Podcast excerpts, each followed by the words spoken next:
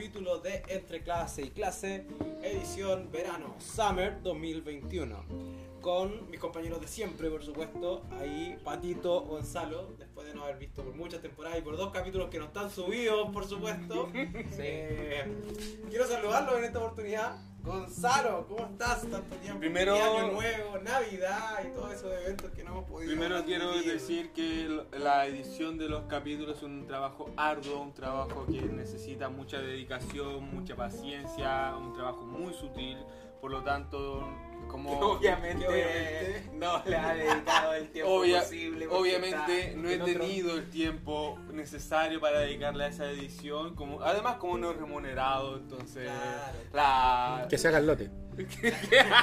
tal cual. Pidámosle disculpa a la, Y- disculpa a la audiencia. Eh, eh, exacto, ¿qué, qué, qué tanto si, si ni nos escuchen tampoco? entonces? No, obviamente. Bueno, sal- Oye, no, tenemos a- audiencia audiencia hasta eh, Singapur. Singapur. Llegamos Pero hasta Singapur. Saludo para la gente que nos escucha y hay, y hay, hay unas personas, eran cuatro damas que estaban reclamando que no le mandamos saludos. Ahí está. Saludo para ellas también, sin nombre O sea, obviamente, no- pero- nos escuchan los singapuranos. Eh, con lo pues, cual, nos escucha todo el mundo, si somos los más escuchados. No nos pagan porque lo hacemos por amor al arte, Eh, Claro, pero nos cuando- escuchan más que por Cuando pensamos el podcast, lo pensamos para hacer un podcast como comunal, así como en un alcance netamente local de acá en la comuna, pero ya se nos escapó de las No, manos. y- Tenemos audiencia de Francia, Alemania. Así que muy agradecido también por eso y obviamente los capítulos que faltan no son responsabilidad ni del profesor Henry ni mía, sino que exclusivamente son culpas del amor y por eso Y de la producción. Eso. Así que Bueno, agregar además que estamos de vacaciones y, y que tenemos un invitado súper especial en esta oportunidad. Así que para darle el paso a Así que- Patito que lo presente. vamos a presentar acá al ícono, referencia, vanguardia, tromba marina, eh, gurú de la ciencia, ¿Por qué de las marina? artes, de la música, de todas esas cosas. Así que vamos a presentar aquí a nuestro querido colega y profesor Mauricio Fernández. Hola muchachos, ¿cómo están? Bienvenidos a mi casa y una vez más se reúnen muchos niños chicos y niños grandes también. Los, los recibo con mucho cariño y vuelvo a las canchas de la radio, o en este caso podcast, otra plataforma después de 20 años. Ah, feliz de estar con ustedes y empezamos a conversar de lo que sea. Sí, Nos habías comentado en un comienzo, Mauro, que anteriormente tú tenías un programa eh, Ah, claro. que eh, estaba destinado como a los, a los estudiantes igual que tenía una audiencia bastante particular. Claro, el taller, el de- taller de radio del, del, del UNCO se llamaba el programa Un Contacto que iba de eh, 7 a 8 los días viernes, todos los días viernes. Eso sucedió el año 95, 96 y después el 2000, 2001. Y después se dejó porque no, a- nosotros teníamos que pagarle a la radio ya para poder tener esa emisión de una hora y había varios colegios más que tenían esa emisión. Y nuestro programa era bien entretenido porque cada uno de los alumnos tenía una parte del programa en donde conversaba sobre cocina, sobre música, sobre libros, sobre películas y poníamos muchos, eh, eh, muchos éxitos en ese tiempo del grunge. ¿ah? Era muy, era muy entretenido, muy entretenido. Qué bueno. Y grabábamos en cassette en ese tiempo, en los 90. Claro. Allá después llegaron los CD y empezamos a modernizar.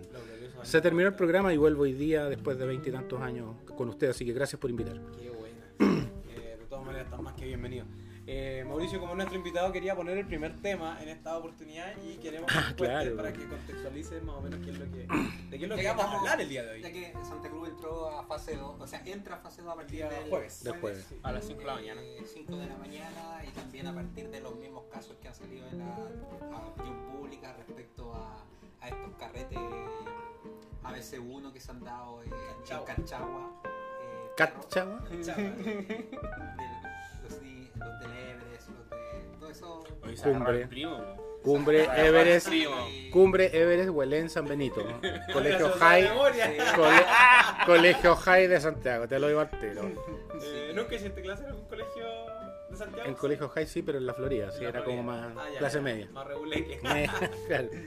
Oye, que, que está de, de moda esa, todas estas situaciones, las declaraciones de la misma subsecretaria, eh, las mismas prohibiciones con a partir del de la endurecimiento de las políticas públicas respecto a- al desplazamiento y también a las reuniones sociales, que obviamente aquí la estamos cumpliendo a cabalidad. Sí, de todas maneras.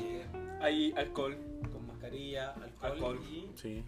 Y bebida. Para las manos, para la boca, para la nariz. Esa, esa es lo más importante. Eh, Mauro, contextualízanos tu tema. Sí, claro, por supuesto. Yo escribí en antes en Facebook eh, mi estado y puse algún fundamento por parte de la autoridad para prohibir la música en pubs y restaurantes. ¿Saben ustedes lo que me llegó? ¿Quieren que se los lea? Es cortito. Eso. Panchi me dice, para no hablar fuerte, así evitar un escape de saliva más grande. Luego, otra amiga, otra amigo la consupone, porque la música da sed. Jejeje. Nos quieren tristes y encerrados, un pueblo silenciado, un pueblo dominable. Ah, mira tú, pero espectacular. Después dice, bueno, yo les doy la solución, se coloca con menos intensidad nomás. ¿sí o no? La música. Claro, pues. David, otro amigo. ¿Cuándo, ¿Cuándo han hecho algo basado en algún fundamento, a menos que llamen fundamento a los trucos que conducen a algún lucro? Su hambre insaciable. Después otro amigo, Pablo, co- coloca eh, la, la voz de la ministra eh, diciendo el por qué. Y esto es el hablar fuerte. Le baja el volumen y hablas normal y la saliva va a caer a 10, 15 centímetros de tu mesa. Y que la música quede de fondo. Después dice, eh, después dice otra idiotez. Dice otra, otra opinión, idiotez. Al haber música, la gente habla más fuerte, lo que ayuda a propagar el virus. O sea, yo encuentro. ¿Qué opinan ustedes de esa, de esa, de esa respuesta que, del fundamento que da el ministerio, que da el gobierno? Desde el punto de vista histórico, ¿se ha hecho alguna vez esto del el tema de la pandemia, de prohibir la música como sentido? Me valgo de la frase de Friedrich Nietzsche, que es muy conocida, sin, eh, sin música la vida sería un error. ¿Qué pasa desde el punto de vista histórico, Pato? Nada, es una estupidez. Es una estupidez, ¿cierto? Sea, la- Es que nos dieron una respuesta así como sólida de decir, ya, es una respuesta histórica.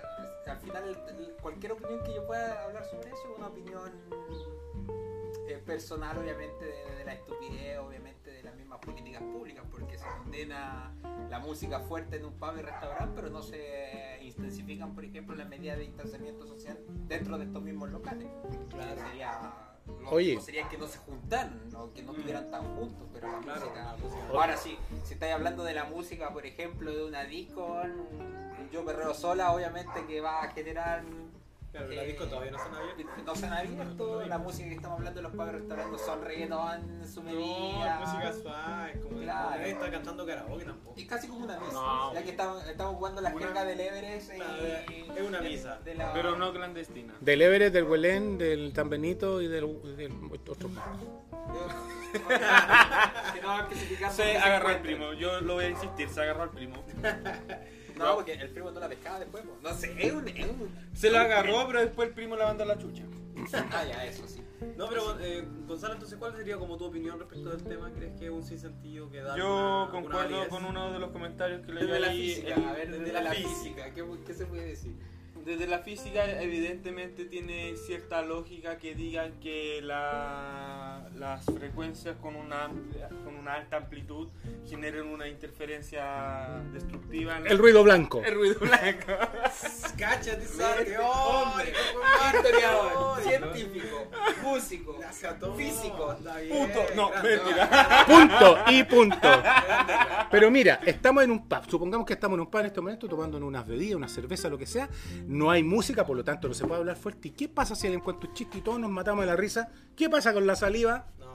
Entonces, ese fundamento Por ejemplo- que entrega el gobierno para mí no es No válido. es válido, porque Si por ejemplo. se pone a bailar arriba de la mesa. Lo ¿Qué voy, a hacer, lo voy a hacer con música o sin música igual. Pero solo en Chile que se ha aplicado este fundamento en ningún No, son políticas nacionales. nacionales. Pero es que a lo que voy, por ejemplo, Ahora- ahora aquí estamos los cuadros y estamos cagados la risa, estamos hablando fuerte y no por un tema de que haya que grabar, sino porque fluye la conversación. De, en algún momento va a fluir. Y en un también pasa lo mismo. Pasa lo Entonces les van a prohibir que nos riamos a futuro.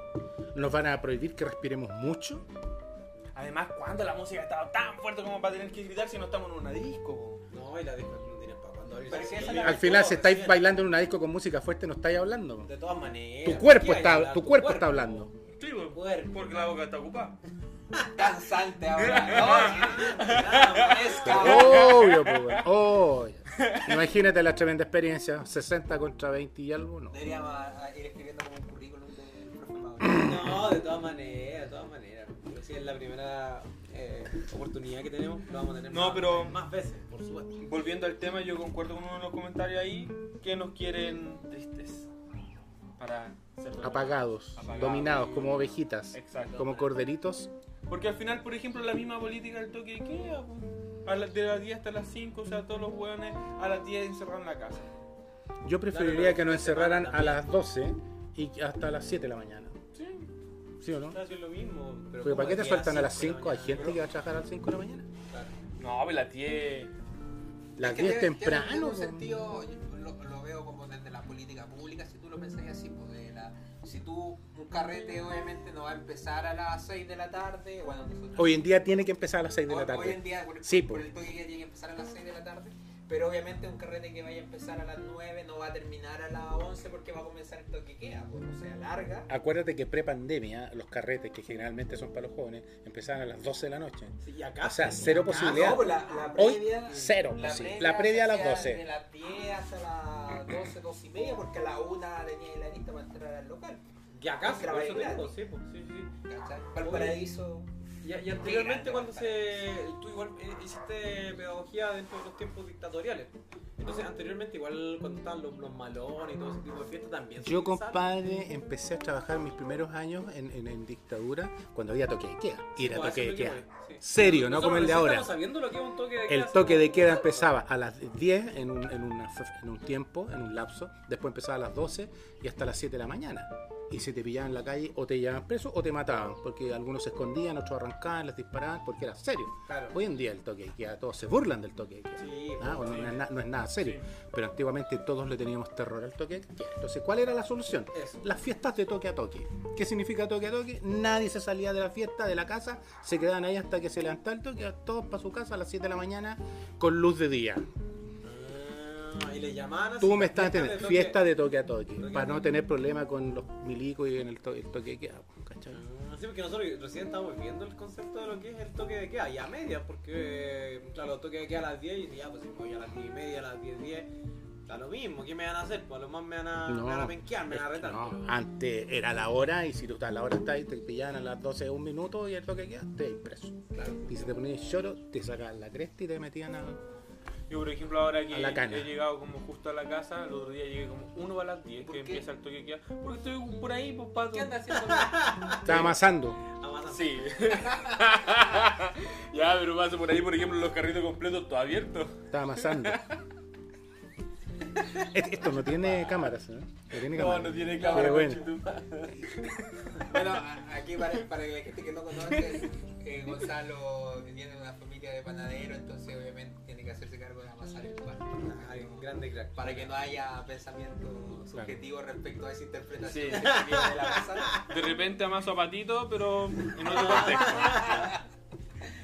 Y el profe Mauro me amasa a mí. Ah, te gustaría, ¿eh? Te Oye, gustaría. Mauro, ¿y alguna experiencia respecto de eh, este tema de, de- del, del toque a toque, de los malones, de las fiestas? ¿Tienes algo así como... o alguna vez que te hayan llevado los milicos en algún Es que en la, en, en la época en que yo era, Oye, para, era paréntesis. Lolo, Tú eres joven, músico igual aparte de esto, entonces en, tienes en- como mucha... en- en esa época eh, en- los malones ya habían pasado, eran hasta los 60, 70. Mm. Y yo empecé a carretear de los 80 en adelante. Mm. No se les llamaba, se les llamaba fiesta o, pich- Fiesta. o pichanga. Ya, ese era el nombre que estaba Claro, buscando, ese era el nombre, era fiesta o pichanga. Ya. Y cuando tú tenías algo, una niña se llamaba brillo. Y quiero un brillo, darte un beso con la mina que te gustaba en la noche y a partir de ahí a lo mejor surgió un pololeo, un noviazgo. Claro. Pero era brillo. era. Lo primero era brillo. Hoy es andar, poncear, eh, achacar, achacar en esos tiempos también, porque hoy en día también se entiende el término achacar. Pero una oportunidad yo viajaba de Curicó a Santiago, estaba viviendo en Santiago y el toque era a las 12. Yo salgo, el tren se atrasó porque hubo un problema en la línea, qué sé yo, entre Curicó y Santiago, llego un cuarto, llego 20 para las 12 a la estación central. De la estación central no había nada, esa- a- nada hacia la Florida, pero sí hasta eh, Alameda con Vicuña Maquena, que Vicuña Maquena es la calle que te lleva a la Florida. Bajo ahí eh, de una micro un cuarto para las 12 o 10 para las 12. Y había andaba gente buscando taxi, qué sé yo, eh, ¿dónde va la Florida? ¿Qué paradero? Paradero 16. El tipo se fue a 100, 110 y yo un minuto para las 12, porque estábamos todos con mucho miedo en esos años, un minuto para las 12 estaba en mi casa abriendo la reja y quedaba a dos cuadras de Vicuña Maquena. Pero claro, andaban por todos lados, o o los milicos o los carabineros. Esa es una experiencia penca que yo tengo que me asusté mucho. Yo en esa época tenía 25 años, 26 años, era un pendejo. Oye, y extrapolando un poquito al tema que quería tocar el pato de estos chicos de, de Cachagua que hicieron este carrete ahí De en- Cachagua, en, Za- en Zapallar, De Cachagua. si, si no me equivoco. Específicamente, claro, en, en Cachagua, en esta, en esta playa eh, VIP. Eh, ¿Cuál es su opinión respecto de- del tema? ¿Cree que es una, es una situación anexa de que se ha producido? No, solamente yo por- creo que ahora se, se visualizó en base también, tiene que ver mucho con los datos que salieron. Eh, bueno, la- las mismas declaraciones de ayer de la Oye, que subsecretaria espantado. Que hablando de 307% Sí. de el aumento. aumento en la zona. Fue explosivo. Sí. Eh, y también la misma declaración de la, de la subsecretaria. O sea, antes se hablaba, a mí lo- siempre me llama, me llama mucho la atención el tema de- del lenguaje que ocupan para referirse dependiendo de la situación. Ah, socioeconómica. sí, sí. Porque cuando se hablaba desde un principio de la pandemia, se hablaba de las fiestas clandestinas, ¿cierto? Claro. De la, la clandestinidad, Claro, sí. que son... Tiempo de abuelo en la Florida. Claro, Puente Siempre Alto, abuelo, San Cerro Navia. Eran fiestas Clandestina. clandestinas y se mostraban los rostros de la gente y toda la cuestión. Claro, Pero ahora con esta situación ABC1, podríamos decir, porque ABC1 claro. eh, se habla de fiestas eh, privadas, o sea, existe una diferenciación absoluta en el tema del uso del lenguaje. Pero me llama mucho la atención de que un gobierno que está marcado hacia la derecha hable así como de una subsecretaria. Yo creo que la retaron después, eso sí, a la subse- de decirle que de echarle la culpa si, si hay muerte, eh, ya saben a quién ir a culpar. Claro. ¿sí? Eso es una declaración fuerte por parte igual de la subsecretaria, pero obviamente correcta, pero podría pero No, incorrecta no- no debió- político que viene. No debía haberla Porque es dicho una autoridad tampoco. política, pues entonces obviamente pues, trae repercusiones, quizás va a traer mejores opiniones públicas, pero obviamente un mal uso del lenguaje para ser una autoridad política que está comunicando datos oficiales. Claro, era como la mamá retando a los cabros chicos. así como, si Claro, alguien- una cosa- la culpa va a ser de los niñitos. No es hueveo. Sí. Hay Pero- una, hay una soberbia por parte de la juventud hoy en día, de los millennials y toda esa gente. No sé si ustedes que están en ese grupo etario, pero eh, la soberbia significa que no te importa nada, que te da lo mismo, que no me importa que se muera mi abuela, que se muera mi papá o mi hermano. Y yo voy a ir igual a esa fiesta y no uso más mascarilla y tomo y lo paso bien, la raja y eh, no existe pandemia para mí. Pero resulta que esos niñitos después se dieron cuenta que casi todos estaban infectados porque a juzgar después por, por los comentarios que mandaron por WhatsApp y por Facebook de las niñitas que nombraban a todos a todos los que estuvieron ahí. Y con y nombre y nombre y apellido. Una niña se puso hasta a llorar porque todo Chile sabía quién era la no sé. Anita María Larraín, ponte tú. La Easy Reineta. Eso de la... Y el Juan Pablo, de no sé los- Pablo- de los, a- de los ABC1 de... Del nombre y apellido también sí, es de una. identificarse con nombre y apellido. Viene de antigüedad, eso. Siglo XIX. Pero una Esa es una, sí, es una idiotez, es una idiotez en Chile. ¿Cómo te llamás? ¿De qué colegio estás? Y todo eso. Claro. Pero porque en nuestro país eso tiene, un, tiene cero relevancia. Tú eres Sí, quien eres como persona y vales por lo que eres y no por Claro, dónde es vienes. que sabéis que ponían esta situación y decían, si esto hubiese pasado, ya, la fiesta, en vez de haber sido en Cachaco, hubiese sido una fiesta huachaca. Y si en vez de haber sido chicos del Everest, hubiesen sido del Liceo 1 de Maipú. Eh, nadie hubiese sabido quiénes eran los tipos, no hubiese habido un Pablo Insulza, Había puro, había puro Muñoz, que ahí está, González, claro, el ah, pelado, Roja, Fernández, Ah, Vázquez. Claro, ah, el Estelle. el, el, el guatón feo. Oye, algo importante. Chucky, oye, el sapo no oye, oye, sapo, oye, sapo, Dime. Chucky. Huachaca, Cachagua. Cachagua, po, Al revés. po, Al revés, po, ¿viste? También una. Ya tú una- sabes, chico, ana- ya tú sabes. lingüístico, ¿cachagua? Claro, por Huachaca, favor, po. por, por favor. Entonces nadie hubiese sabido nada, porque todos hubieran estado tirando como el nombre de, po. claro, el, eh, el, el, el sapo Guzmán, el, cha- el chancho Faría, ¿cachai? Entonces nadie hubiese sabido como los nombres de, po, pero cuando te refieres a este personaje, a estas personas con el nombre y apellido, obviamente todo Chile se entera de la cuestión y es un problema mucho más, más connotado a nivel nacional, po, que da como para esa situación. Entonces, no, temazo en todo caso. Temazo. ¿Escuchaste al tipo que dijo, no, compadre, yo no estoy arrepentido para nada? Esa noche me agarré tres minas. no. Me agarré tres minas, no estoy arrepentido. Posiblemente ese compadre después llegó a su casa, infectó a su abuela o a su tío o a sus papás. Y el tipo ahora estará prisco, estará muy tranquilo, no arrepentido de haber infectado a su familia y que están en el hospital. Te estoy hablando en términos de exageración. Claro. ¿eh? No, pero el problema tuvo tal repercusión que incluso el colegio este de Everest, no, no, no sé. Sí, el Everest. No fue ¿Quién? Everest que la directora. ¿Quién es el- Sí, pues, comunicado. sector oriente, ¿quién es es sector completamente- Es denso el comunicado porque el colegio se desmarca absolutamente. Que está bien, yo creo. Obviamente está bien posible. Tú no los puedes controlar como director o como profesor lo que hacen los niños fuera del colegio. colegio, como colegio no puedes controlar una situación así, Pero es que el error, el error, el error era de los niños y de las niñas que opinaban y decían los nombres de los niños y de los colegios donde venían. Claro. Es que no, no- no sé si fue es un error de ellos porque obviamente sí los pillaron, ¿cachai? Mm. Pero obviamente no, no se puede atribuir la responsabilidad a los del Everest, ¿cachai? Porque, no, Porque no había se de trata- todos los no colegios. se trata del colegio. El problema es que eh, cuando pasó toda esta cuestión, entre ellos empezaron a whatsappear y hubo alguien Que que esas filtró, conversaciones que las filtró, las tiró a la red, a la web. Y eso yo creo que... Pero es que sabéis que hay un problema y No, yo creo está que ya, y hay como No, pero sacando... el problema no está en la filtración, si el problema está en que eh, se hizo una fiscalización por parte de las policías respecto a ese carrete ¿Ya? y la multa no fue una multa sanitaria ni sumario sanitario, sino que la multa fue por ruido molesto. O sea, la autoridad... eh, Jugando para ese lado. claro, Jugando para el si lado no, de la... si no hubiera salido todo esto a la opinión pública, Ah, queda con que la lo que pasó en Cachagua fue una cuestión privada y que fue por ruido molesto, nomás que los vecinos reclamaron por los ruidos molestos. Ahora que se hizo público y se sabe de que hay, porque si no tenían 37, 307. 307% de aumento de, de los contagios en la zona, sería atribuida a los turistas. Claro, a los muchos permisos de turistas. vacaciones, a la gente que salió de vacaciones y se fue para allá, ¿cachai? claro. Pero no a la actividad propiamente sí, porque si no hubiese pasado absolutamente nada. Claro, de todas maneras. No hubiese dicho nada, nada, nada. Claro, pero ahí igual hay, un problema, o sea, bueno, no sé si es problema o a favor de, pues hay, hay muchos que decían como eh, dentro de ese mismo círculo social eh, hay gente que filtra información y es una cuestión como, como súper bien igual de repente como para saber identificar o tienen mejor trazabilidad que el mismo gobierno, porque también como entre talla y talla puede ser, ¿me entendí?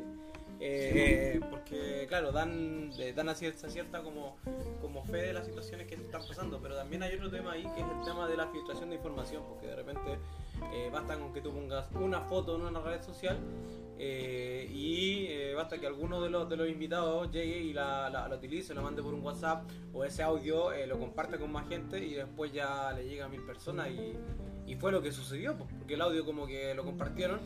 eh, se me ocurre que de, un, de, un- de- de alguien que asistió a la fiesta con otra persona que no asistió y después se filtró y ya no Compadre, lo tiraron hasta el extranjero. En el extranjero opinaban Cacho, acerca de Estaban hablando de... Sí, pues. Sí. Pero O sea, no ahí fue menor. Mm. Vuelvo a insistir de que la responsabilidad no es colectiva, sino que las responsabilidades son individuales, absolutamente individuales. ¿cachai? Porque al final lo que, está, lo que hace una red social como Facebook tiene que ver más con un proceso de democratización de la información. Que se democratiza, ¿cachai? Sin duda, La gente sí. tiene absoluta, Ah. puede opinar. Si la, que si la televisión no entrega lo que se necesita entregar hoy en día, lo entregan las redes sociales. Claro, entonces el mismo caso de, de la situación que ocurrió en Respecto a la niña, de, a la hija de Camilo De claro. que también es una situación que obviamente la prensa... En ningún momento la mostró, Claro, creo no, yo. pues, Pero dentro obviamente de todo lo que tiene que ver con esta, con la validación de la información y la información verídica, pero la verdad también es cuestionable en todo sentido. Entonces Facebook permite eso, permite escuchar sobre un mismo tema a una persona de ultraderecha, como uno de ultraizquierda, como uno de centro, como uno liberal, como otro. Entonces va a depender mucho de cómo uno reciba la información. Claro, dentro de la democratización de la información, como llamas tú, eh, te da como esa libertad de, de, de misma elección y también de la elección de lo que tú puedas leer o quieras leer, Sí, en el sentido de, de- de la información que te están entregando. ¿Ya? Y, ¿Qué opinar? y ahora en este, en este caso, obviamente, los audios eran súper objetivos porque estaban dichos de, de las mismas personas que estuvieron en la fiesta. Pues la filtración, obviamente, si que nadie te lo, te, lo, te lo contó, sino que tú te fuiste creando la imagen como mental de cómo habían ocurrido los hechos. Y alguien la ordenó en algún momento, que era como el audio 1 y este es Claro. el audio Ah, 7. sí. Entonces, creas tu imagen mental de lo que está ocurriendo. Bueno, alguien se, una alguien se preocupó igual. de eso. en No, y se dieron la, Reci- dieron la lata de. Recibir, recibir todo eso. Claro, no, gracias. Editarlo, como lo hace Gonzalo a veces. Claro, a veces que todavía A veces. Amigo. Gonzalo, ¿qué opina usted? Sí. Está muy callado. Eh, yo Otros estoy- auditores siempre han dicho de que. Sí, es que yo sale Tú tú de no la estuviste- política Y esas cosas, Yo estoy analizando la situación y lo que puedo concluir es que se agarró al primo, weón. Es que Gonzalo creo que estuvo ahí. Estuvo filmando. No, Gonzalo era el de la boina. Es de la vaina. ¿Qué es un carrete con una boina? Así un carrete. Nadie nunca. 17, Nadie 18 nunca, años. Con una boina. No, yo carreteaba con boina, ¿verdad? Sus, pa- papás deben haber sido comunistas, pero estaban invitando a Fidel Castro. boina. O al Pero Che Guevara. boina esa es la... Pero estando en la U, po. No ibais a hacer los no, diablitos aquí. Ah, Oye, yo me quiero comprar una boina, así que si alguien sabe dónde vende, pues cuando Eh, fui a Europa costaba al muy cara. Oye, qué buena. Gonzalo, ya, pues, entonces, ¿qué, ¿cuál es tu opinión respecto a sacar al primo? Solamente, nada más. No, que, o sea, el tema, yo, o sea, poniéndonos los dos lados y, y sin estar a favor de nadie, yo creo que igual hay una. Se ataca con mayor fuerza cuando se da una situación de la, la ABC1 y hay una. No voy a decir nombre porque me cae mal, pero una famosa de- que sale en, en televisión de la farándula, ABC1 también, que no sé, yo creo que a lo mejor sí tiene razón en que dice que mm, por ser de la clase alta tenía el doble de responsabilidad. Por tener más privilegio tenía el doble de responsabilidad ante estas cosas.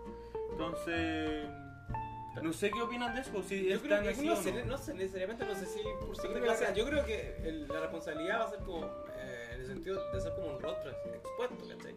O sea, uno mismo como profe, po, como bajando un poquito el tema, lo que somos nosotros la otra vez conversamos un tema que era súper eh, Relevante podíamos irrelevante la otra vez, aquí. claro que podíamos conversar igual contigo, eh, que era la responsabilidad que tenía uno como profe en el momento de firmar el contrato eh, para ser docente. Y una de las cláusulas decía que eh, no te podían ver en ciertos lugares como eh, bebiendo alcohol o fuera del horario de trabajo, como O sea, el tema- usando- Eso en un contexto es que un tema de la- un contrato es un de tema de la profesora Claro. A inicios del siglo tema- XX. es un tema de una profesora, exactamente. Pero ese, esa, ese artículo, esa normativa viene desde que el colegio es colegio. Del colegio, colegio. Claro. Ya. De, ¿Y tú cómo- de cómo- conservar cómo y proteger, proteger tu imagen porque eres un educador y estás frente a los niños de una comunidad y tienes que tener un comportamiento adecuado a las normas y a, la- a las normas y a las exigencias y a la, a la convención social. Claro, claro, de todas maneras. No, y desde la forma en que te vistes, hasta cómo te dirige a los profes y hasta cómo te comportas el fin de semana. Que igual es una cuestión súper represora de repente. Pues imagínate que en algún momento, eh, bueno, yo creo que eh, el profesor de una u otra forma la ves que, que como se sale de los cabales para el día del profe, porque lo comentábamos. Y está bien que lo haga, si no lo hace, Pero que, porque que- no que lo hace el nunca. tema está en que si lo hacen en un ambiente protegido. Claro, pero Sí. ¿qué pasa si un profe dice yo cumplo de lunes a viernes y el sábado domingo ya me desbando? No, pues, no puedes, es que pues, no puedes, claro, no puedes bien. demandarte por un tema de imagen, porque tú Ya. eres ejemplo. Ya, Tú eres ejemplo. ya. Tú a lo mejor te puedes curar en tu casa y dejar la, escoba ahí, subirte arriba de la mesa y bailar. Pero pasas a denostarte a ti mismo, creo yo, si se enteran los alumnos o se enteran los apoderados. Es que depende de en qué sentido también se habla como de esta denotación. Si, por ejemplo, si, eh, no sé, pues vaya a un pub, si después del trabajo, después del colegio, después del horario de colegio, estáis tomándote una cerveza. Un after office. Eh, claro, y llega una apoderada y también a consumir una cerveza. ¿Está mal de que esté el profesor ahí tomándose una cerveza? No, hoy en día no. Por eso. A mí me pasó muchas veces. Porque además, ¿cómo que, además que yo, además que yo iba a los pubs a cantar. Con mi grupo cantaba solo. Claro. O, así- o animaba al karaoke. Claro. Y yo me tomaba de repente su cervecita, qué sé yo, y llegaban a apoderar, se ponían a cantar, me pedían el micrófono. Pero todo dentro de un contexto eh, eh, interesante, protegido y de respeto. ¿entendés? Sería muy distinto si aquel mentado profesor, el que sea, se sube arriba de la mesa, se empieza a sacar la ropa y dice garabato, dice garabato, no corresponde. Obviamente que no. Estaba, Gonzalo, estábamos en un ambiente protegido, ¿sabes? No. Arriba de la mesa. Arriba de la mesa, protegido. Nadie filmó. nadie- Son solo opiniones. Y no me acuerdo. Y si no me acuerdo, No no, pasó. Oye, pero no me saqué la ropa.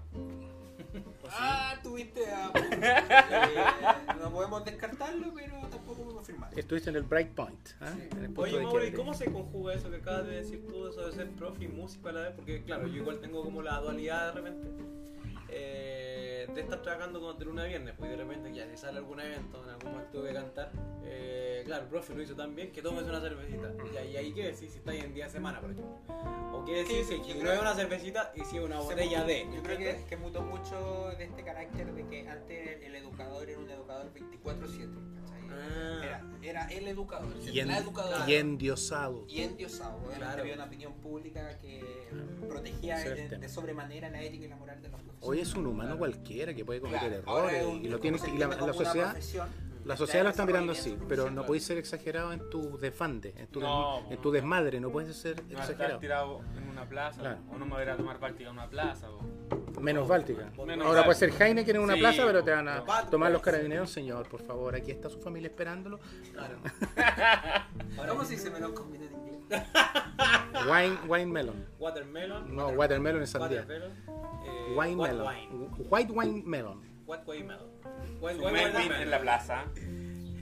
No, pero el tema yo creo, yo creo que ahora porque lo mismo, o sea, decir para un cabro, decirle, eh, o sea, en clase a un cabro, en, a un apoderado, decirle, no, yo no tomo, o, los- o tal profe no toma, es como, ¿para qué me mentís? Pues si todos Claro, sabemos que es sí. a la pues. verdad. sí, Yo entonces no- yo, creo lo que decía aquí el profe Mauro, que simplemente no me voy a, por ejemplo, no voy a quedar hecho pico botado en una plaza, Me voy a- no voy a estar dando jugo, no me voy a poner pelea- a pelear en el bar. No me desmaduro. No. Exacto. Me voy No, a curar, me que- me voy a ir tranquilo y chao. Voy a bailar arriba la vez un ratito, pero. Pero, claro, me voy piola. Yo me acuerdo que el año antes eh, de, de llegar a ser profesor, yo desfilaba por el, por el colegio de nosotros.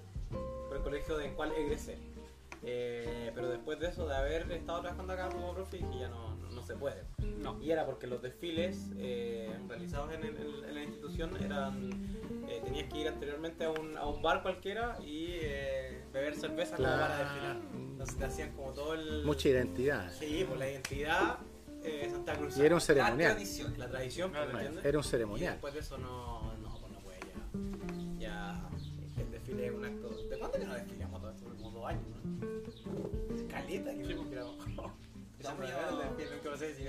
No- pues el la última vez que 2019 desfilé fue sí el desfilamos. 19 sí desfilamos.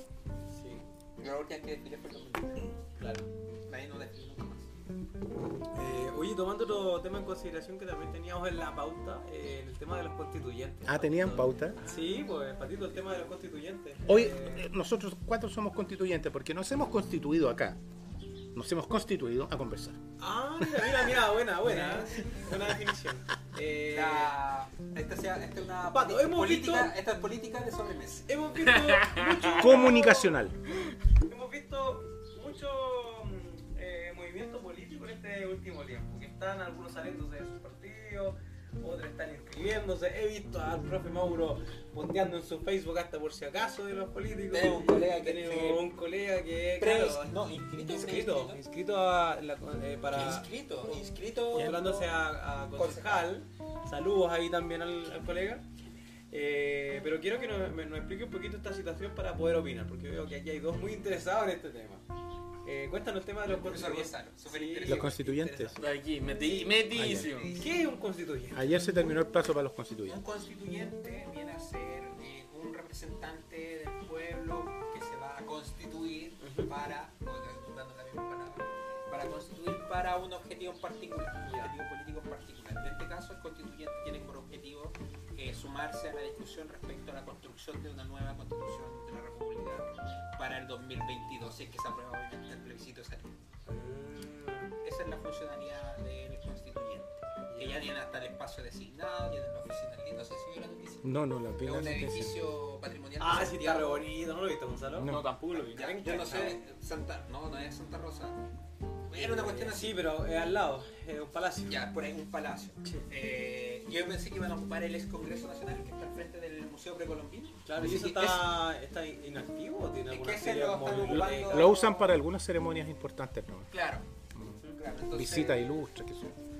Entonces yo pensé que iban a ocupar ese, pero ahora van a ocupar otro palacio. Eh, no sé si está bien o está mal, lo importante es que se realice, que se haga el proceso Claro, porque la- independiente de las lucas que obviamente... Porque la, la constitución puede, eh, claro, puede escribirse y puede ser votada en contra, tengo entendido también. ¿no? Sí, pues, en el plebiscito salía. Claro, tú puedes decir, no, no quiero esta constitución, quiero la antigua. Eh, bueno, yo me topé con una, pro- con una un dilema súper especial en este último tiempo que tiene que ver con que la ex ministra de Educación Oh, eh, está tirando terrible, para terrible. constituyente. ¿Cuál es el nombre de ella? La- Marcela Cubillo. Marcela Cubillos, eh, tirándose para constituyente. y, y ella está en contra de la Eh, Rechazo, hay rechazo. una dicotomía ahí, La- una la- La, la, claro, la displicencia. inconsecuencia. que le- Hay una una inconsecuencia terrible, ¿sí o no? Sí. Sí, pero es que era obvio que iba a suceder eso. ¿no? Yo, se sabía de que lo- estos mismos personajes que estaban a favor del rechazo. Se están ahora se están agarrando. ¿Por qué? Porque obviamente la- el, el problema está que desde un principio un sector político obviamente habló siempre de la constitución del plebiscito como un proceso en donde iba a reestructurar todo. O sea, se iba a cambiar absolutamente todo lo que existía. O sea, era un No papel en blanco, era un papel en blanco como decían Claro, ellos. que, se- que iba, no, que íbamos a ser Cuba o Venezuela. No, pues, sino que eh, todo este proceso implica un proceso mental, obviamente, y político de construcción de. Entonces, obviamente, si tú pierdes una elección como el rechazo, tú tenías que, como, viviéndolo como el sistema de partido, obviamente, tiene que sumarse al proceso constituyente para, obviamente, defender ciertos ideales de los sectores, tanto de derecha como de izquierda.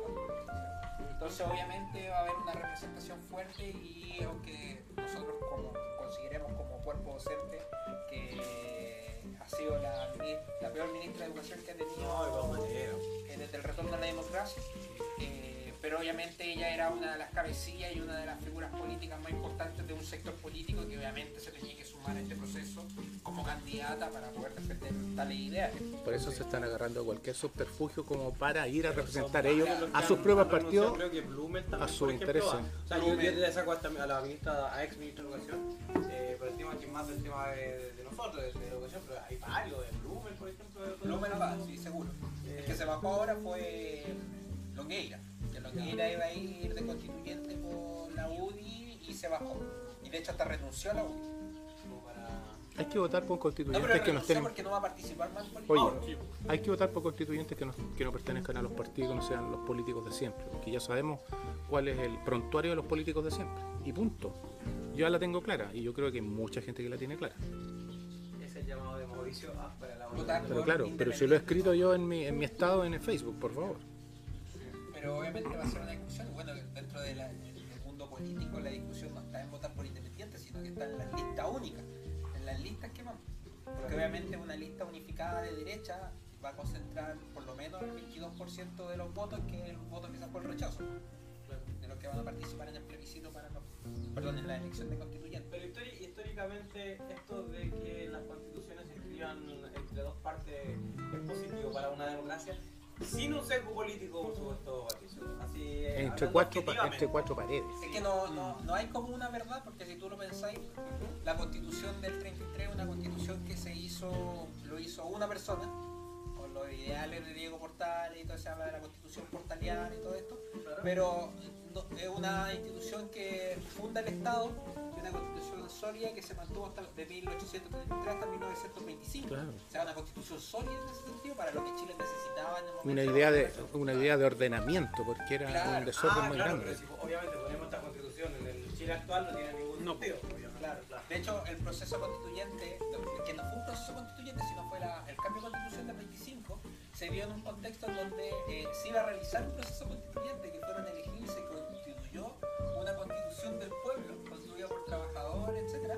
que obviamente a los políticos no les convenía el sistema partidario, entonces eh, Jorge Alessandri, eh, perdón, Arturo Alessandri fue y presentó su constitución, la del 25.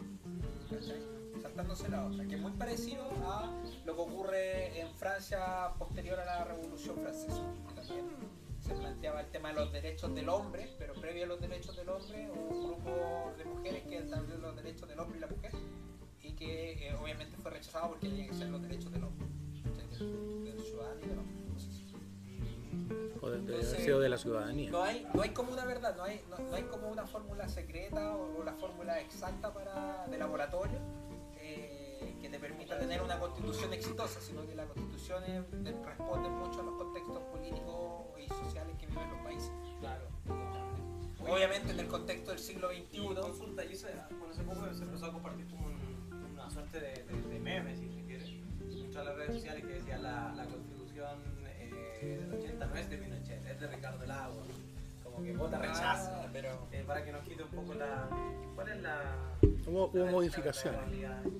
¿o no, la, Patito? La constitución del 80 fue una constitución de dictadura, estamos absolutamente claros y esa es la verdad histórica.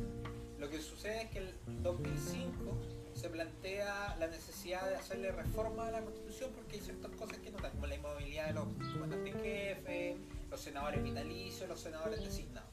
Entonces, en, un profe de ciencia política eh, mencionaba que era una política del win and win. Todo gana. Ganadores y ganadores. Entonces, eh, obviamente, eh, la actualidad que nosotros criticamos las concesiones, ¿cierto? La concesión de la autopista y todo eso, una jugada política en donde ya eh, la derecha permite los cambios constitucionales del 2005, que no es un cambio de constitución, sino que son cambios constitucionales, que el cambio constitucional tiene que ir firmado con el presidente que obviamente realizó sus cambios, por eso la constitución actualizada del 80 es una constitución con la firma de Ricardo Lago del 2005, ¿cachai? pero, eh, pero no implica de que esté validado. Se implica que el cuerpo político, porque para el año 2005 la ciudadanía no estaba en un proceso político que permitiese un cambio estructural tan importante como un cambio constitucional. ¿cachai? Hoy en día sí, hoy en día sí se vio, hoy en día... Entonces es un, es un mal meme. es un pésimo meme. pésimo meme. Buena, tremenda clase constitucional. Constitu- eh, profesor constitucionalista. Eso podría. Oye, pero por ejemplo, eh, lo que decía recién, que la constitución, los cambios te responde a, la, a lo que necesita como el país en el momento. ¿Qué sería ahora más o menos? Es que hay que pensar que la constitución del 80 es una constitución creada de partida para cambiar todo un modelo para hacia un nuevo modelo capitalista. Porque antes tenía un Estado subsidiario, que era el modelo de Keynes, que el modelo de Keynes planteaba de que el Estado tenía que eh, no subsidiar, era un Estado benefactor. O sea, se hacía responsable de las necesidades de las personas. Educación del Estado, eh, salud del Estado, previsión del Estado. Entonces el modelo cambia absolutamente porque se entiende de que el Estado no tiene que hacerse responsable de las necesidades de las personas, sino que son las personas, porque se entiende que el ciudadano, esto es como lo que, lo que dice teóricamente, son las personas las que conocen de, de mayor manera, los privados, ciudadanos, son los que conocen de mejor manera eh, las necesidades de las personas, de sus conciudadanos. Entonces por eso se establece ese modelo y el Estado solamente se dedica a una estructura más o menos de regulación de la economía. Pero regular el tema de la inflación, del IPC, las leyes, el orden público, para que funcione la economía. Pero eso es lo que entró en crisis ahora. Para los 80 quizás fue un golpe de suerte Claro. porque Estados Unidos gana la guerra fría, se instala el modelo neoliberal en todo el mundo, entonces como Chile fue uno de los primeros que se transformó exclusivamente en inglés, tuvo un crecimiento económico tremendo. Pero llegó un punto donde se estanca y en donde las necesidades públicas se entienden de que para que exista un- una macroeconomía perfecta, estable como se habla que Chile es, país rico dentro de Latinoamérica, eh, dejó de lado que la población del ciudadano común tenga que velar por sí solo, por ciertas situaciones que en rigor escapan de las capacidades económicas que tienen los ciudadanos. Claro, el modelo se transformó a la larga en una bomba de tiempo. Entonces, ¿Qué fue lo que, se- lo que produjo el estallido social en, en el año 2019, por el tema de los abusos, por, por el tema de, de los malos tratos y de, de los abusos de la AFP, de los bancos, de la ISAPRE, de la universidad. Entonces la gente se aburrió, se cansó de eso. Como dice, como dice la frase eh, cliché, no fueron 30 pesos, fueron 30 años. Y yo creo que fueron más de 30 años. Más de 30. De mucho abuso y de mucha humillación. Oye, ¿qué- y eh, específicamente, eh, ¿qué fue lo que ocurrió en Estados Unidos con este tema de, de- de Donald Trump? Del asalto. Del asalto del Capitolio, ¿sí? Dice, bueno, Donald Trump les dijo, me voy a ir. Entonces quiero dejar un gran recuerdo. Vayan, asalten el Capitolio. Oye, pero, A, su- a pero su- qué a buena sus imagen. correligionarios. ¿Cuál fue así? Sí, sí. Yo no estoy exagerando, pero fue así. Sí, es que, bueno, ahí contextualizando obviamente, porque para nuestros auditores, recuerden que estamos. Estamos desfasados. Sí, que esto probablemente saca en febrero, pero. No Marzo, problema, marzo, marzo. tirémoslo para marzo. Sí, que los miércoles en la tarde no podemos contar con la edición porque obviamente no se puede. Ya, no vamos a profundizar en ese detalle. Pero claro, la, lo que sucedió en Estados Unidos tiene que ver mucho con esta. Con estos movimientos fascistas, obviamente, del mismo presidente de turno. O sea, una persona que desconoce las elecciones. De hecho, si tú lo pensáis, eh, Paréntesis. Faltó eh, solamente el Ku Klux Klan que no, apoyara ahí a, un a pequeño Trump. paréntesis. Se- aquí mis colegas están tomando cerveza con taparrosca. Patito no sabe abrir una taparrosca. Ahí lo vamos a dejar. no tengo fuerza en los dedos, amigo. Ahí lo vamos a dejar. No sabe abrir una O sea, taparrosca. que voy a hacer más cuenta. Oye, yo lo, yo lo que me consultaba. Aprieta una eh, una pelotita. Lo que, lo que me consultaba precisamente era eh, cómo uno le pueden. O sea, claro, ponte tu primera. Bueno, la primera semana de clase, ya estabas con un, con un curso de educación básica. Eh, y los chicos te preguntan, ¿qué es la democracia? Y dicen, no, la democracia es que todos tenemos que tener la misma libertad de oportunidades en cuanto al tema del voto. Eh, y yo me cuestionaba cómo uno le va a enseñar eso a un niño si es que están viendo que la mayor democracia del mundo, entre comillas, no respeta la misma democracia y está ¿Tú cachai cuánto se demoraron en saber quién iba a ser el presidente? Por eso te Un digo, mes y ¿cómo- algo. cómo le Y voy a en Chile, país a un niño tercermundista, se sabe a las horas. Sí, Es que por el sistema Tiene, eleccionario que pero tiene- tiene un sistema pésimo. Es que para la, son 150 millones. ¿Ah? nosotros una elección la podemos hacer un día. Pero ponle- el mismo uso horario, podemos abrir Correcto, pero ponle una semana. Pero un Pero- mes, un mes y algo. No, pero no podéis votar por estado, yo encuentro que es sin sentido, porque ahí No, ya, sí, yo creo que ya no es, pero que ya no es un voto una persona. Yo- no, sí, el problema ahí se pierde. El problema no está en el tema del proceso eleccionario en sí, del, del día, ni la hora, ni que sea por estado, ni que sea por, por votos colegiales, no, eso pasa a un segundo plano. Si el problema está en que eh, el sistema, a diferencia del chileno, que en Chile para ir a votar usted tiene que ir a acercarse al colegio, a- colegio escrutador, a la sede, ¿cierto? Usted va con su lápiz, marca la línea, vota ahí y se cuentan los votos, ¿cierto? Eso es lo que se hace acá en Chile. Allá no, pues allá tú tenías esa, ese formato, pero tú también podías votar por correo y ese voto por correo se hace un mes antes. Ah, ya. Ah, ya, y acá en Chile no está implementado, No. Entonces ese, ese voto por correo es el que dejó la cagada allá en Estados Unidos. ¿Por qué? Porque obviamente Porque votaron varios millones. Votan de esa muchos forma. millones de esa Ah. forma y claramente puede afectar o no un proceso eleccionario porque en un, en un momento, en el momento de las elecciones puede ganar un candidato, pero después con todos los votos por correo porque Claro. se de vuelta la elección. Mm. Pero ahí- Entonces, el, el- el sistema, el sistema norteamericano, históricamente eleccionario, siempre ha tenido el tema de que los candidatos que pierden acusan eh, Manejo de... manejo de los votos o la palabra técnica que sería que no, eh, no es cohecho eh, tampoco corrupción ah se me fue la palabra pero es la palabra ¿cachai? Ah, ya, esa palabra, ya. Esa sí. misma, esa palabra- si te acordás después la editamos Sí. y la ponemos. Ya. Eh, entonces, eh, va a generar eso. El tema que ahora, obviamente, con un presidente que no quiere dejar el cargo, obviamente, que tiene su diálogo y su discurso de que él nunca va a perder y que él, va a- y que él representa a Estados Unidos eh, y que desde un principio dijo que la elección estaba viciada. Eh, fraude, ahí está. Eh, el fraude electoral. Fraude. Eh, no reconoció y no va a reconocer y nunca va a reconocer de que perdió las elecciones, por tanto obviamente va y generó todo esto a nivel público, de hecho por lo mismo. Pero ¿De no hizo ni el muro. Y aquí- ni el muro y el, lo y el famoso muro que hacen. No. Entonces ahí por ejemplo en, la, en este discurso de, perdón, en lo que estábamos hablando antes del poder de las redes sociales en la democratización Porque obviamente la opinión de una persona tan influyente como el presidente de Estados A Unidos través de Twitter, ¿no? a través de Twitter, eh, va a generar todo este movimiento ciudadano. ¿cachai? Ahora, una cosa que yo no había visto nunca en Estados Unidos, de que, eh, Capitolio. de que fuera a, de que independiente de que sea el Capitolio, Es la que yo, Casa yo, so- Blanca, yo solamente lo el había visto en película. películas de Dan Brown, entre comillas. o sea, sí, pero ¿cómo se llama? Eh, afecta claramente la democracia de Estados Unidos un hecho como este y obviamente la misma democracia norteamericana va a ser la que va a solucionar esto. ¿cachai? Claro. O sea, más- Pero en- no, en- va, a ser, va a ser como un- una mancha en el zapato de la democracia norteamericana, pero no afecta el sistema democrático global. Pero feo, igual feo. Es que hasta hubieron muertes, pues, cuatro muertos, Sí, una- Sí, pero acá en el estallido social, ¿cuántas muertes tuviste también? Sí, ¿Cuántos mutilados? sí, no, pero a, a lo que voy, por ejemplo, aquí por un hecho que fue solo el, el asalto, ya hubieron cuatro muertes. pues. Aquí tenía, claro, tenía el estallido social, pero el estallido social fue algo mucho más, más grande. El No problema- fue como algo más centralizado. Sí, pero El problema, Gonzalo, es que en Estados Unidos nunca, Nunca había pasado Sí, eso. pues eso decíamos. Es el Eh. Solo en las películas. Es que por eso. Solo tal cual, solo en las existía, Como una confiaba mucho en su sistema. Pero obviamente va a llegar una persona que es outsider de la política. Obviamente, Donald Trump es una persona que llega de afuera del mundo político, llega del mundo empresarial.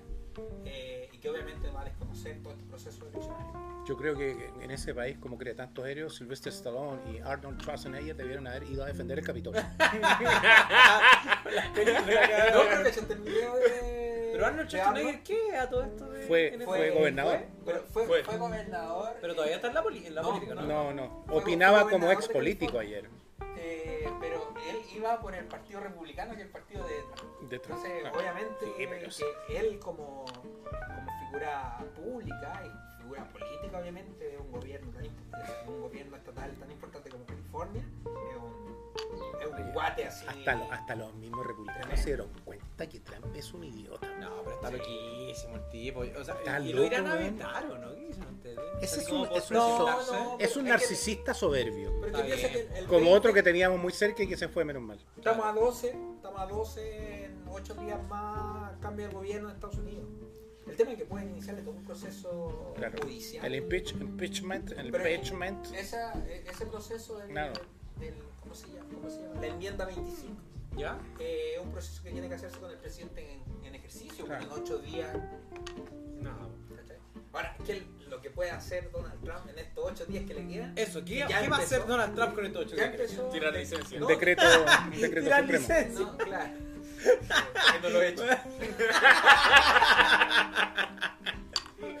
Buena. Eh, pero por ejemplo, ya ayer lo que, lo, primer- lo que hizo fue. Las medias que- pestañas. Que yo lo encontré así. Bueno, los lentes. Eh, fue esta cuestión de eh, declarar a Cuba como un estado patrocinador del terrorismo. Ah.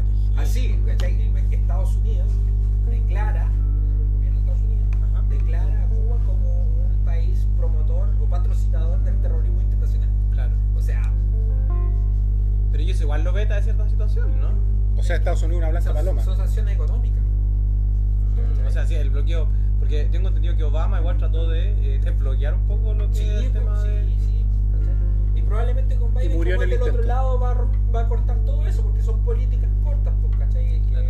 un proyecto de ley que tienen que aprobarlo, el otro va a tirar un proyecto contrario que para derogar tal ley se va a reestructurar, va a reabrir la embajada de Cuba en Los Ángeles, en Florida, perdón, y así va a ir avanzando todo esto para que se regule y se entonces el gobierno-.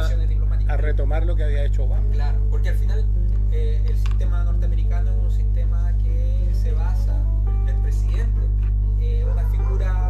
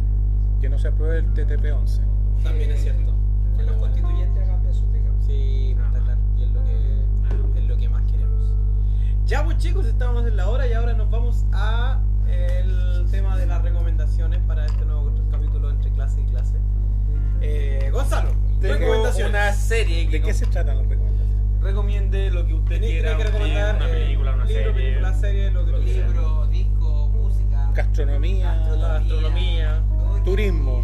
Claro. También. Sí. Bueno, yo tengo una serie que está en Netflix, se llama Gotham. ¿La, la has visto tú? No, no he visto. ¿No?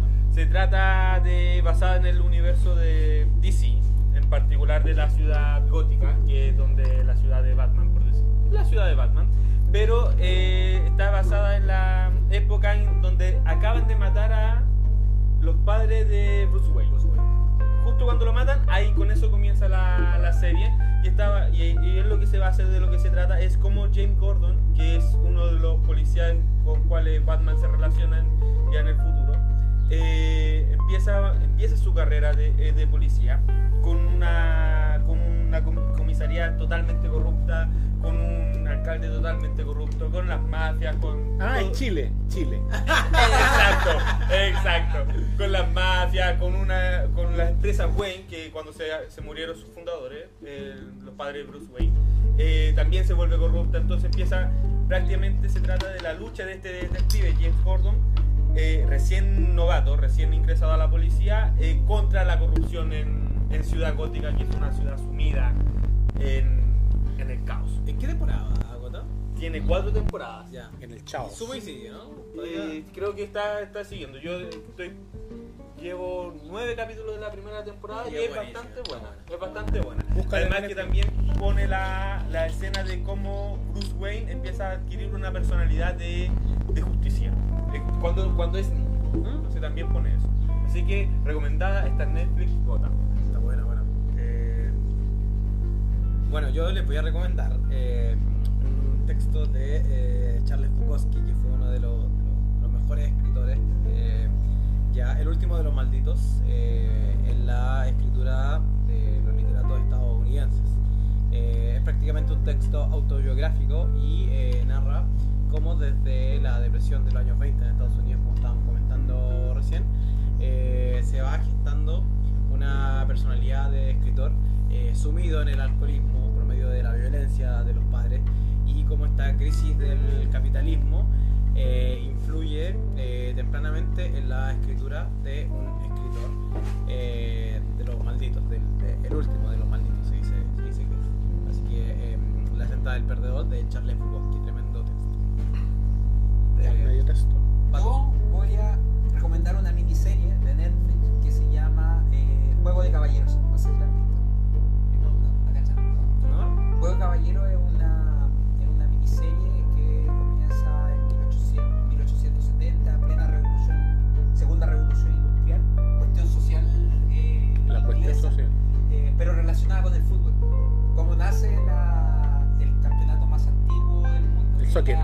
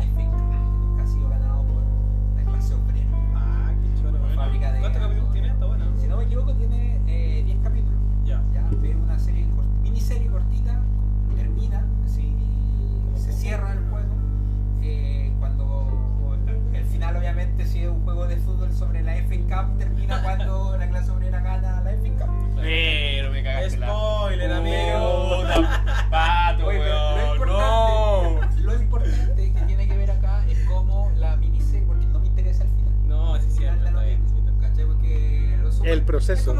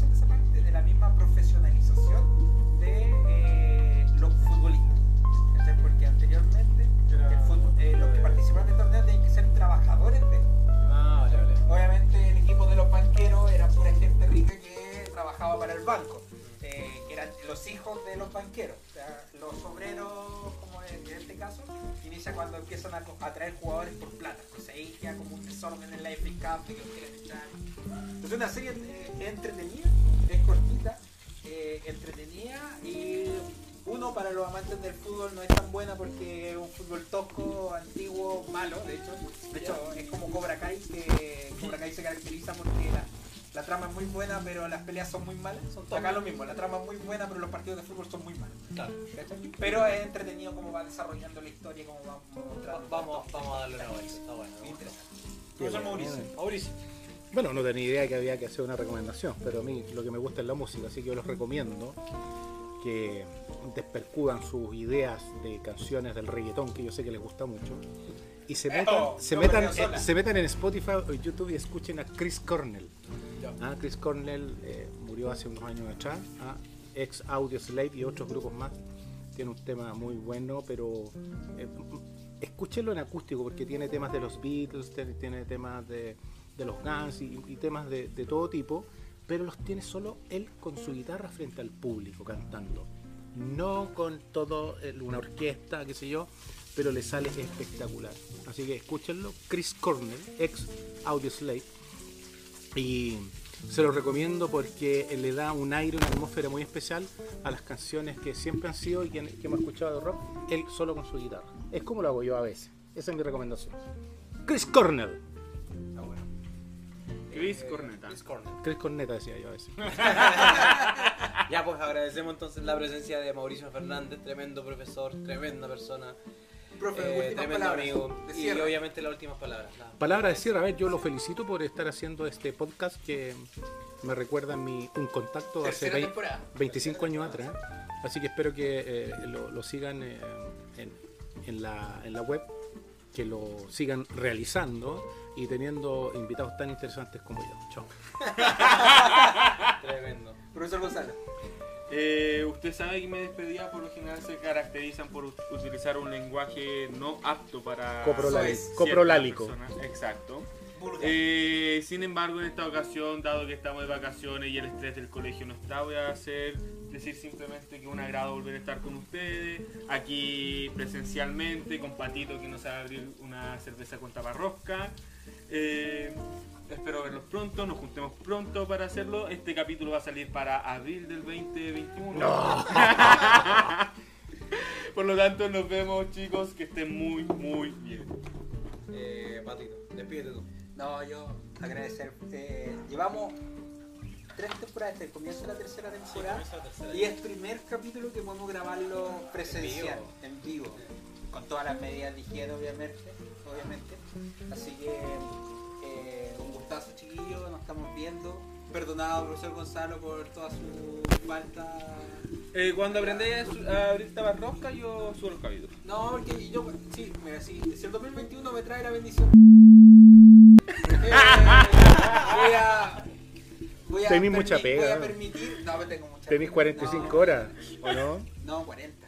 40. ¿y 40 tú? igual. ¿Tú 40? No, ahora eso no es ahora parece que me la subieron a 40. ¿Y tú? Parece. Tú la Así bajaste a que- 35. Pero no, lo veo muy poco probable, pero tampoco me apura eso, así que. Pero ahí vamos a conversar ya que soy el único soltero del grupo. Así que, eh, no, pero eso chiquillos, un gustazo. Eh, darle las gracias al profe Mauro por abrirnos la casa, como siempre. El anfitrión. Y eso. Nos vemos. Show, show. Coloquen música bonita para el término. Chao.